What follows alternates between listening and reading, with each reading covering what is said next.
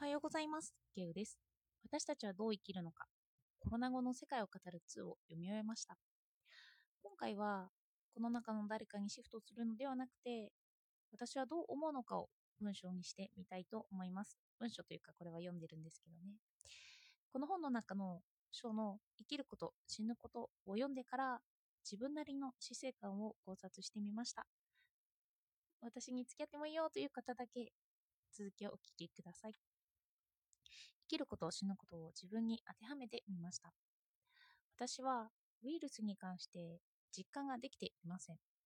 とても混んでいるスーパーのレジ仕事につきながら、それほどお客さんの数も減らないということを感じているだけです。人は今の現状になれるんですよね。その意味で言えば、私の日常生活において人の流れに変わりはないんですよ。ただ、アルコール消毒したり、マスクをしたりといったことが増えただけなんですよね。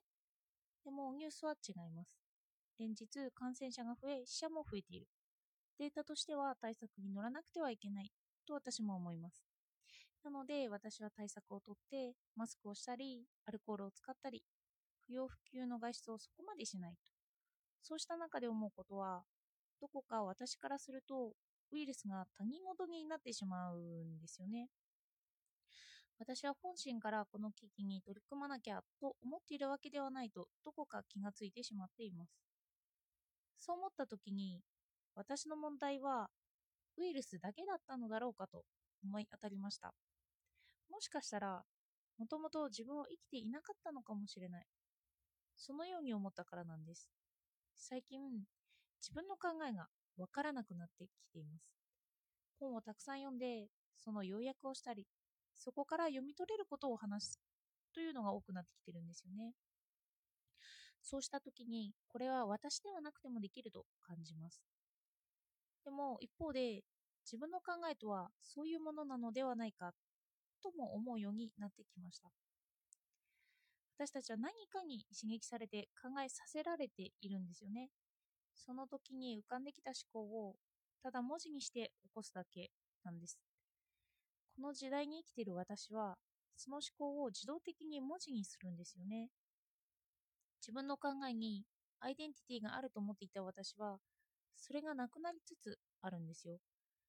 この時代の強行や不穏な出来事に流されながら、その中で誰もが思うだろうことを代わりに文字に起こそうとしているだけだと思うようになっています。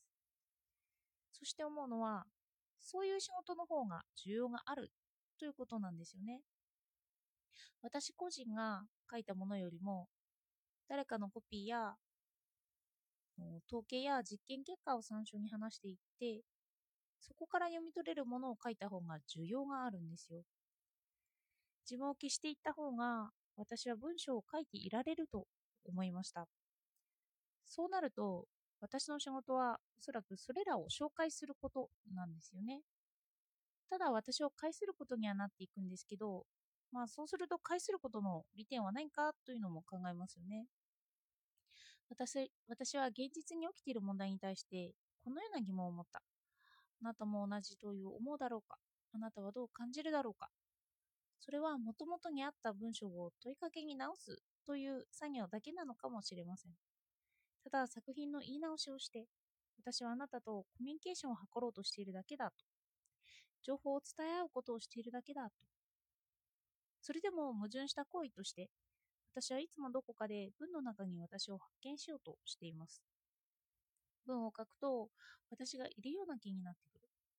ただ、その文を追っていって、私を捉えようとするとどこにもいないのではないかと感じてしまいます。そうなんですよね。最近自分が発見できていないのに、社会にある私に限界を感じています。一生懸命取り繕ってきた、作ってきたんだけど、その私は社会に馴染まないんじゃないかな、どこかおかしいと。それが普通だろうと思っていると、世間では悪い人になってきてしまうんですよね。いい私が作れていない。例えば、私は2件ほど昨日スーパーで苦情を受けてしまいました。ギフトカウンターにいて、並んでいるのか並んでいないのかわからない人がいたんですよね。声をかけるのが遅くなってしまったんですよ。すると、なぜ並ばせておいたんだ？と怒られることになりました。俺は店長と知り合いだから、後であなたの名前を店長に言っておくよ。そう言われて、わかりました。申し訳ございません。とだけ謝ったんですよ。謝る以外の対応が思いつかなくて、他はいつも通りの接客をしました。こうした時他の人なら他にどんな対処法をするだろうかと考えたけど、そこまで思いつかなかったんですよね。他には、レジのお客さんがビニール袋におにぎりを5つぐらい詰めてきたんですよ。私はそれに対して袋から許可なく出して、いつも通り商品登録をしていました。バーコードを通すのに、ピピって。すると、袋に入れていたのに、鍵バサッと出すとか、不衛生で信じられない。このように怒られたんですよ。で、申し訳ございませんとまたこれも謝って、で、謝るだけで、おそらく従業員が持ってほしいだろう、お客様の心持ちというか、そういうことになることができなかったんですよね。表面的な従業員としての私が文字通り、従業員の私としてしか機能してなかったというか、良い従業員を考えるなら、客を不快にさせないように気をつけなきゃという心持ちが出てくると思うんですけど、それが出てこなかったということなんですよね。私たちは誰も私を作り上げていますよね。しかもその多くの人はそこに感情も乗せて作り上げているだろうと思います。その場ではきちんと表情を取り繕って誠意を見せて謝る。そんなことを社会的に成熟できている人ならやってのけられるだろうなと私は思いました。ここで言えば、取り繕うという行動を私は取らなければいけなかったと感じました。こうしたことに無感情になってしまった私は、自分の作り方にも違和感を覚えてしまったんですよね。先日、カウンセリングを受けて、あなたは言葉がしっかりしているから、死に滅裂ではないから、カウンセリングの対象ではないと。このように、あの精神科医の人や産業カウンセラーの方からは言われました。けれど、他の教育の先生から論理的に話しているのに、表情と声が一致していなくて、話しながら泣いているのが、精神が不安定かもしれない。そう言われたんですよね。精神科は病気の前の人も扱ってくれる。だからまた受診してみてはどうだろうかと。そう言われたので、受けることにしました。もうちょっと先なんですけどね。精神病と普通の境目もわからなくなります。ただ、もしかして元から分かっていなかったのかもしれないんですよ。